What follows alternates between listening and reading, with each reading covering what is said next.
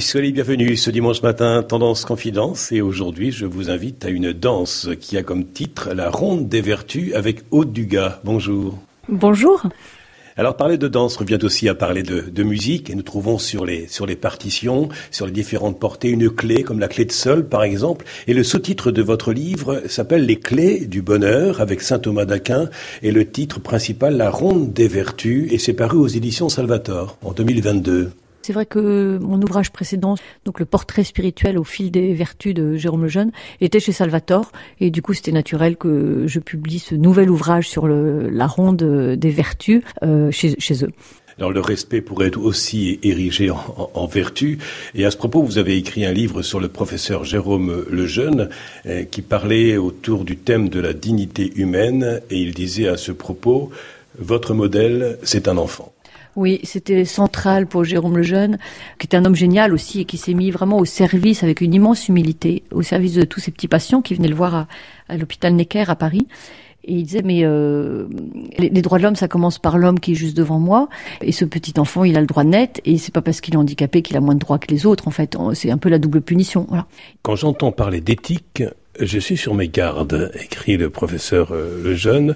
Les gens qui parlent d'éthique ont souvent envie de larguer la morale. Qu'en pensez-vous, euh, Dugas? Bah, il suffit de faire le test. Hein. Si vous parlez de morale aujourd'hui, les gens partent en courant. Ils disent ouh là là, une morale, quelle horreur, on va nous imposer des choses.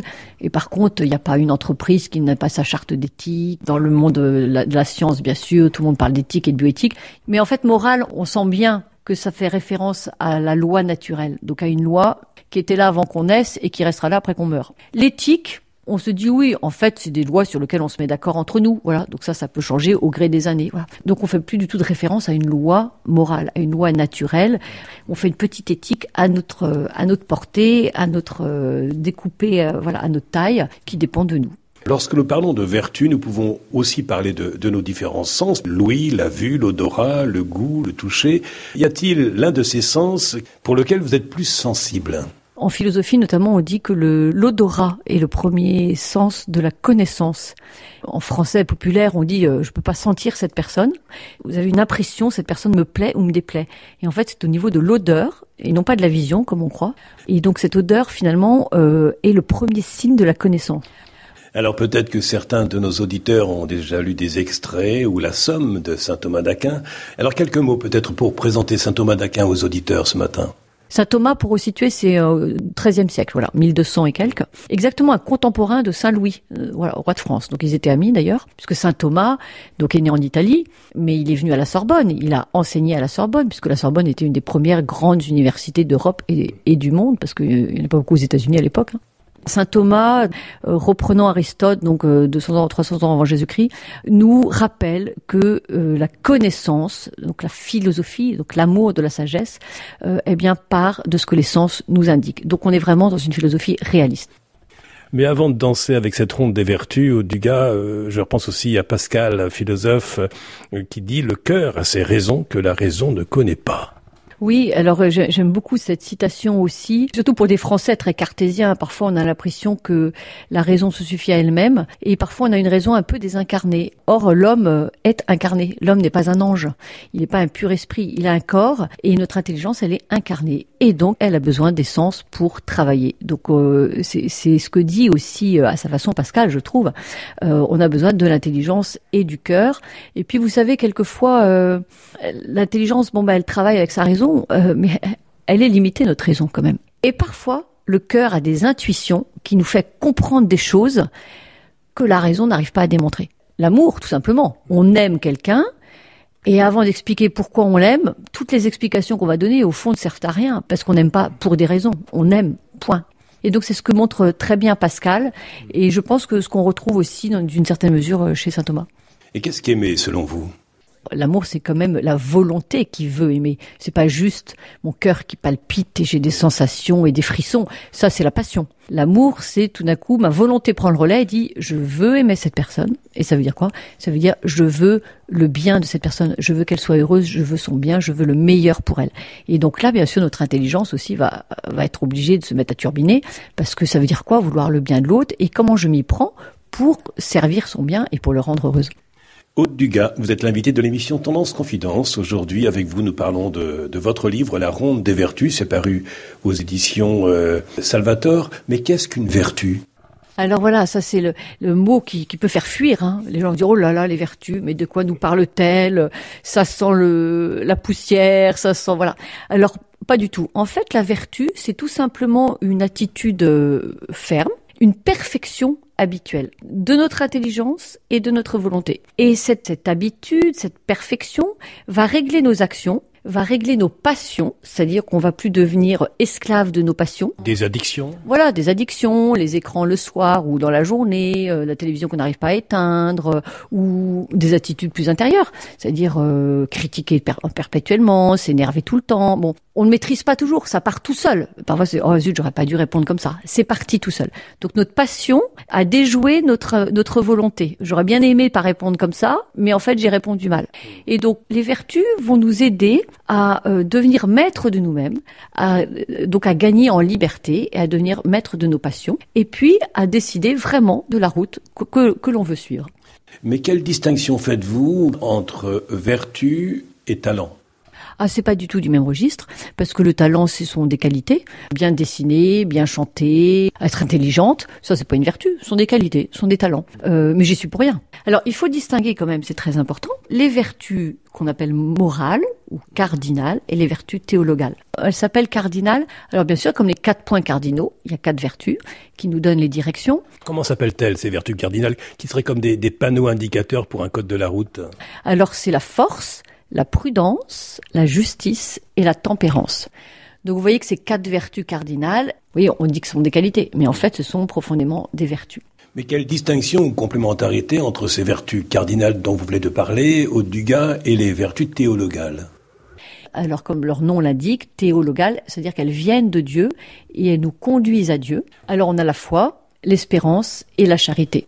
Donc la foi, c'est bien sûr c'est croire en Dieu, mais c'est euh, c'est vraiment c'est l'intelligence qui cherche la vérité et qui adhère à la vérité. Alors l'espérance aussi, c'est croire qu'il y a une vie éternelle, c'est-à-dire que croire qu'il y a un, paradis, que le Seigneur nous nous a pas créé pour mourir sur terre, il nous a créé pour la béatitude après la mort. Et puis la charité, bien, bien sûr, c'est l'amour. D'abord l'amour de Dieu et par amour de Dieu, l'amour des hommes.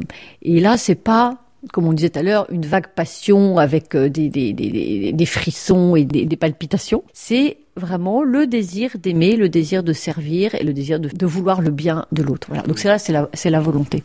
Tendance Confidence aujourd'hui avec comme invité Aude Dugas, euh, auteur et puis également philosophe de, de, de, formation. Avec vous, nous parlons de saint Thomas d'Aquin. Ça tombe bien puisque hier, 28 euh, janvier, c'était la fête de saint Thomas d'Aquin. Avec vous, nous parlons de, de, votre livre euh, La Ronde des Vertus, paru aux éditions Salvator. En quoi ces vertus peuvent être des clés vers le bonheur alors qu'elles sont aussi des formes d'exigence comme la gym, hein, comme le sport. Quand je vois les heures d'entraînement chaque semaine que peuvent passer euh, n'importe quel sportif, et, les grands sportifs, n'en parlons pas, chaque jour, euh, pour euh, gagner un marathon ou un saut à l'élastique ou je ne sais quoi, que de sacrifices, que de, de courbatures. Tout le monde comprend que pour obtenir un plus grand bien, il faut pouvoir faire quelques sacrifices, il faut pouvoir faire des efforts. Il n'y a que comme ça, et dans la persévérance, qu'on arrive à progresser. Bah, c'est pareil pour euh, le muscle de l'âme, c'est pareil pour la vie intérieure.